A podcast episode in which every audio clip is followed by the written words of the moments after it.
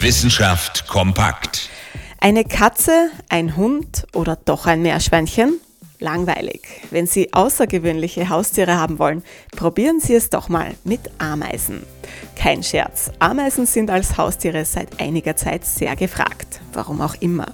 Jedenfalls bringen die kleinen Krabbeltiere ein paar Probleme mit sich.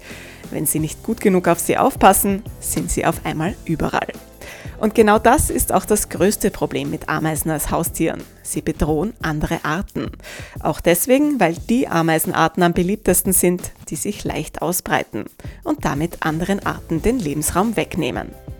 Der Haustierhandel mit Ameisen trage in Zukunft zur Ausbreitung invasiver Arten bei, sagen Forscherinnen und Forscher aus Lausanne in der Schweiz, die sich das Ameisenproblem jetzt näher angeschaut haben. Was also tun? Die Forscherinnen und Forscher fordern strenge Regeln für den internationalen Tierhandel.